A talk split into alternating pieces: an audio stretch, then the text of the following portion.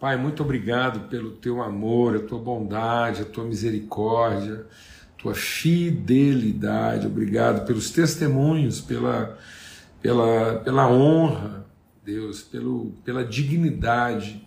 Eu quero te louvar porque temos encontrado, ó Deus, nessa mesa preparada pelo Senhor, na viração do dia, esse lugar de encontro de família. Temos encontrado tanta dignidade, tanta honra, ó Deus tanta virtude no sentido do respeito, do empenho, do encorajamento, da verdade compartilhada, ó Deus, da maturidade, do acolhimento, Senhor, da hospitalidade gerada no coração, à medida em que vamos vencendo a solidão, o isolamento, vamos vencendo, ó Deus, o egoísmo, a cobiça, a vaidade, que haja mesmo renovação do teu espírito, no coração de todos e esse continue sendo um lugar nas nossas vidas de refrigério, de fazer sossegar a nossa alma em paz, em segurança, em esperança.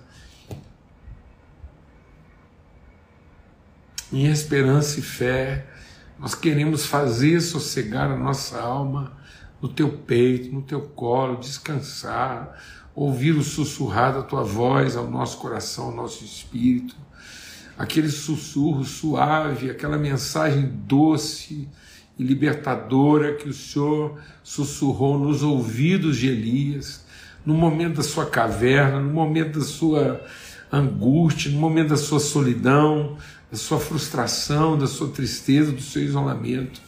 A tua voz a dizer no coração de Elias, bem suave, próximo aos ouvidos dele, como um sussurro: Você não está sozinho, eu não te deixei só. Eu tenho sustentado, tenho guardado mais família, mais povo, mais gente junto com você. Obrigado, Pai, no poderoso nome de Cristo Jesus, o Senhor.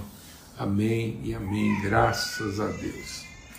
Aleluia. Privilégio e uma grande alegria mesmo, muita gratidão na sequência da nossa meditação aqui, o que é sermos guiados pelo Espírito, o que, que isso significa? A gente tratou então lá, né? Ser guiado pelo Espírito é, é a liberdade no agir, é, é, o, é, o, fluxo que a gente. É, que, que, que o Espírito gera, imprime, e o fluxo também que a gente induz. Então, na medida em que somos movidos pelo Espírito, há também uma indução? A gente vai induzindo outros movimentos. Então, se aquilo que está acontecendo na nossa vida, se a nossa atividade não induz, não promove, não estimula, não inspira movimento, então é porque nós estamos apenas nos tornando hiperativos e não proativos. Então, aqueles também que são guiados pelo Espírito, eles têm o discernimento do invisível, né? a um nível mais profundo de sabedoria e de percepção. Então a gente vai vai discernindo, vai percebendo a ciência alcança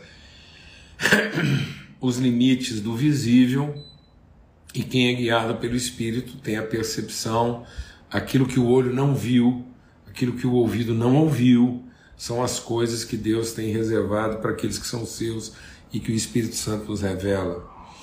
Depois nós compartilhamos que esse Espírito materializa virtude, né? Ele, ele, ele tem essa, ele nos dá essa autoridade, essa capacidade de transformar o invisível em visível. E hoje eu quero compartilhar com vocês, a partir do que está lá em 2 Coríntios, no capítulo 5, que diz assim: é, verso 14. Né? Então, 2 Coríntios 5, 14. Porque o amor de Cristo nos constrange, julgando nós assim. Ora, se um morreu por todos, logo todos morreram, e ele morreu por todos, para que aqueles que agora vivem não vivam mais para si, mas para aquele que por eles morreu e ressuscitou. Assim é que daqui por diante a ninguém mais conhecemos segundo a carne. E ainda que tenhamos conhecido a Cristo segundo a carne, contudo, já agora não o conhecemos desse modo. Assim que se alguém está em Cristo, é nova criatura, As coisas velhas já passaram e eis que tudo se fez novo. E tudo isso provém de Deus que nos reconciliou consigo mesmo por Jesus Cristo e nos deu o ministério da reconciliação. Isto é, Deus estava em Cristo reconciliando consigo o mundo, não lhes imputando os seus pecados, e pôs em nós a palavra da reconciliação. De sorte que agora somos embaixadores da parte de Cristo, como se Deus por nós rogasse. Rogamo-vos pois da parte de Cristo que vos reconcilieis com Deus. Amém.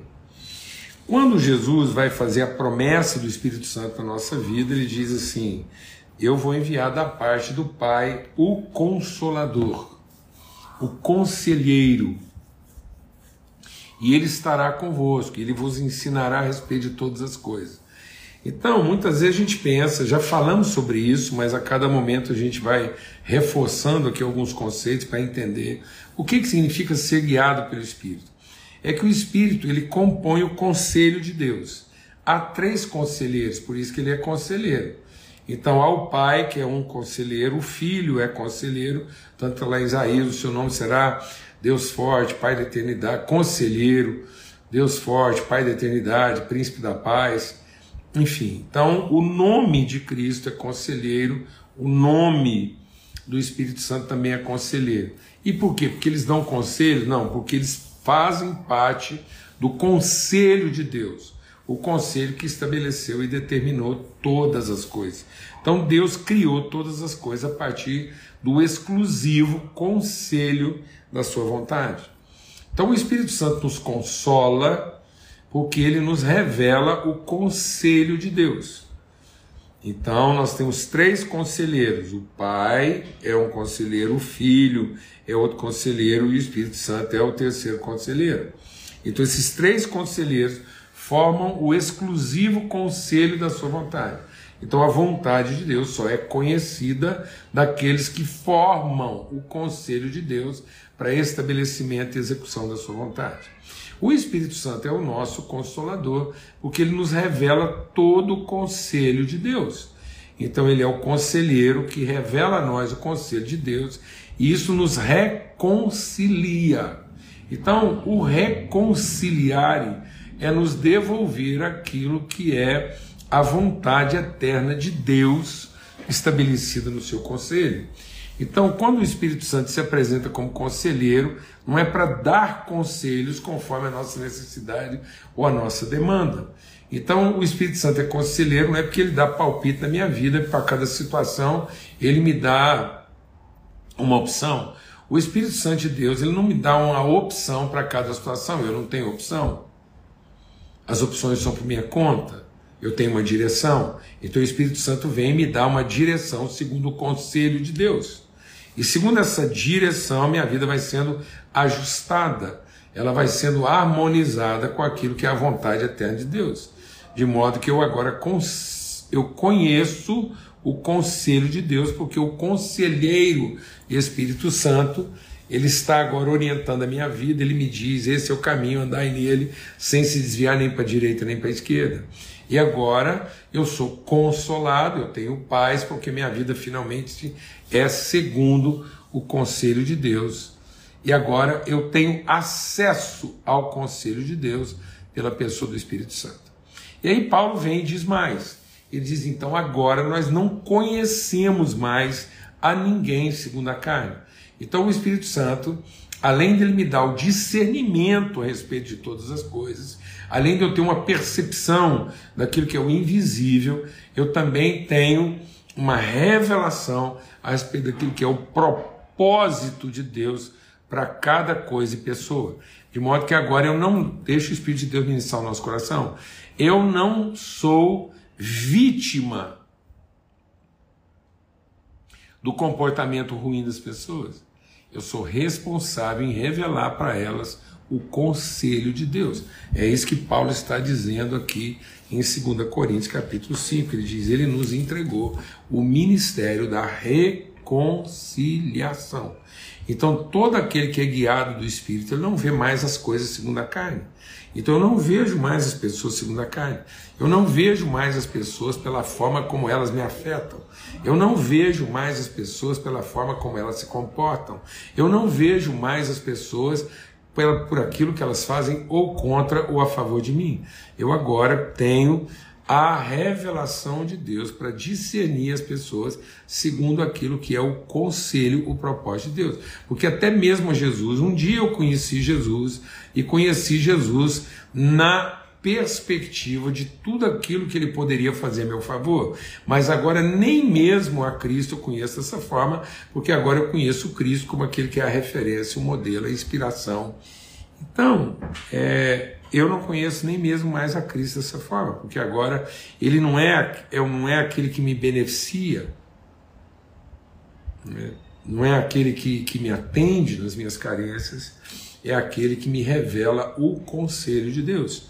Então, em Cristo, Deus estava reconciliando consigo o mundo, e agora nós, como corpo vivo de Cristo, somos os instrumentos de Deus para reconciliar todas as coisas com o propósito de Deus. Então isso quer dizer o seguinte, que quem é guiado pelo Espírito sabe ordenar bem todas as coisas, sabe colocar todas as coisas no seu lugar, de modo que elas encontrem o seu lugar pleno.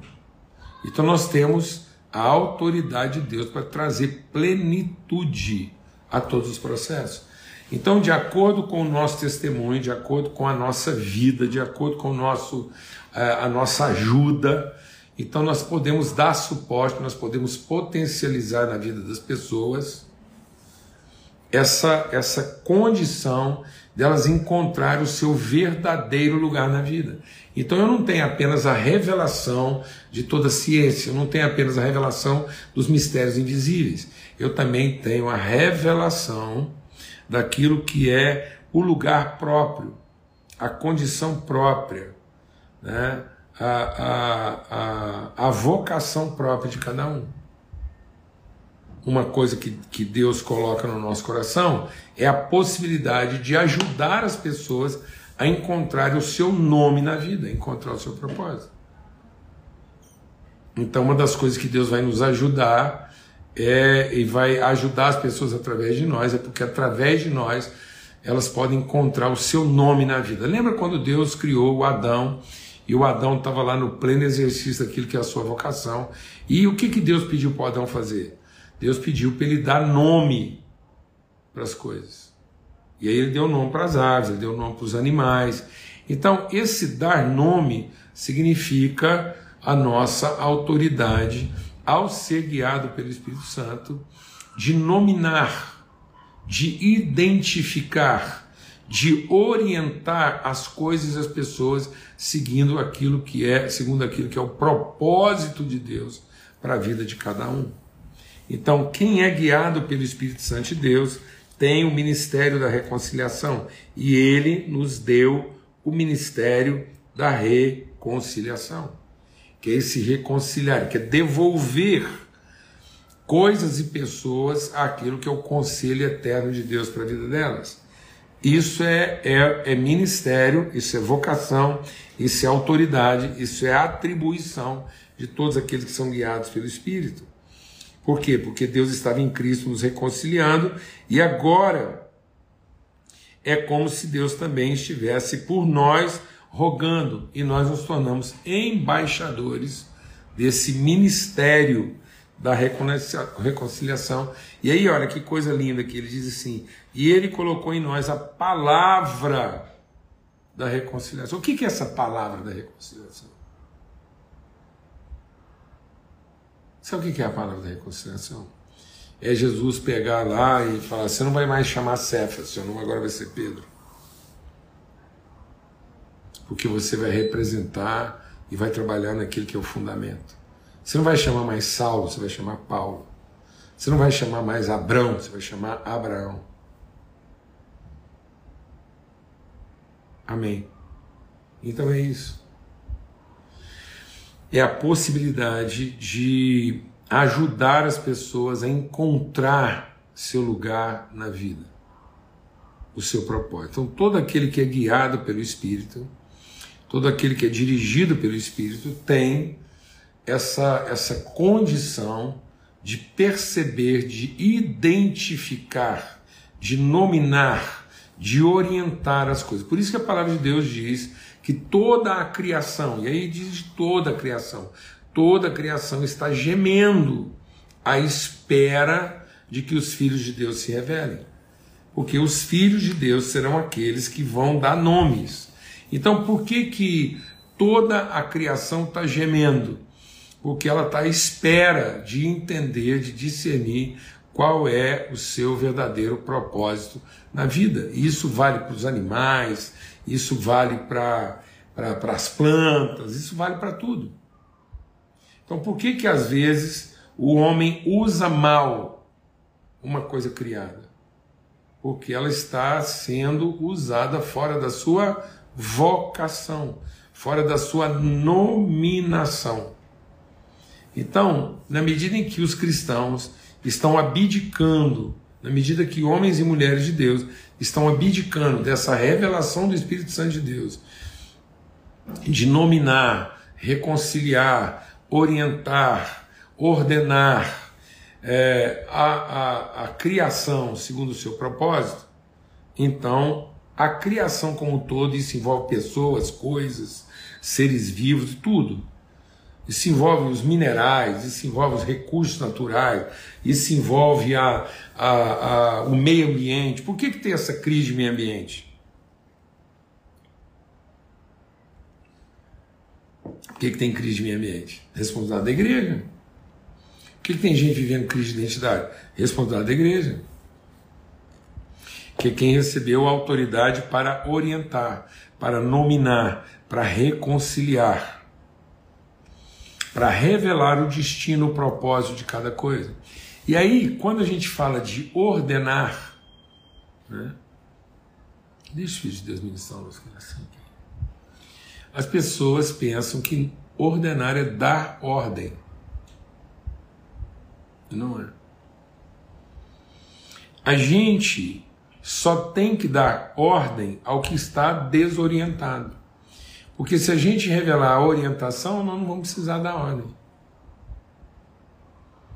Então, na medida em que os cristãos abdicaram de ser as pessoas que orientam, que ordenam, eles foram picados pelo veneno do poder. E aí, o mundo está em crise de identidade e os religiosos com crise de poder. E aí, uma pessoa com crise de poder, que tinha autoridade para ordenar, ele usa a autoridade que ele tinha de ordenar para dar ordem. Aí ele usa aquilo que deveria ser a sua autoridade para ordenar como poder de dar ordem. E ele acaba escravizando aqueles que estão desorientados e tirando proveito da desorientação deles, fazendo valer o seu poder de dar ordem. E aí esse poder de dar ordem acaba que é uma manifestação de quem tem crise de identidade na área do poder. Então muita gente com crise de identidade na área do poder usa o dom que ele tinha recebido de Deus para ordenar, para transformar isso numa estrutura de regulação e controle, dando ordens escravizando as pessoas, em vez de. Aí ele escraviza as pessoas segundo as suas carências, ele escraviza as pessoas segundo a sua crise de poder, fica lá dando ordem para todo mundo, as pessoas achando que aquilo é uma coisa vinda de Deus e na verdade aquilo vem da carne de quem está em crise, com crise de poder. Cria-se essa cadeia hierárquica de opressão e subserviência e as pessoas continuam sem orientação.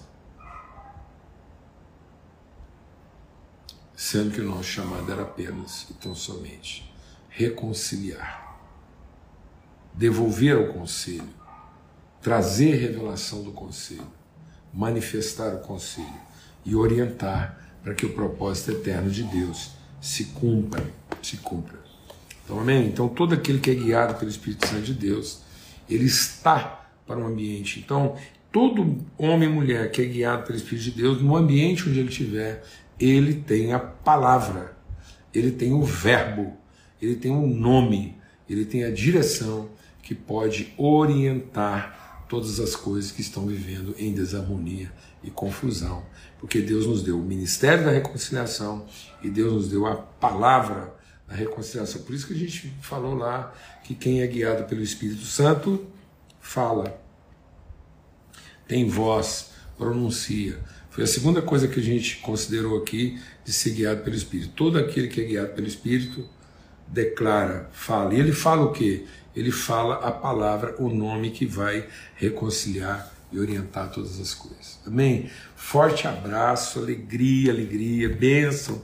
Que tempo maravilhoso, que tempo restaurador, que tempo de descanso, de refrigério na nossa vida. Muito bom. Eu acho que é daí que vem certas expressões assim que a gente foi até abdicando delas sem necessidade, né?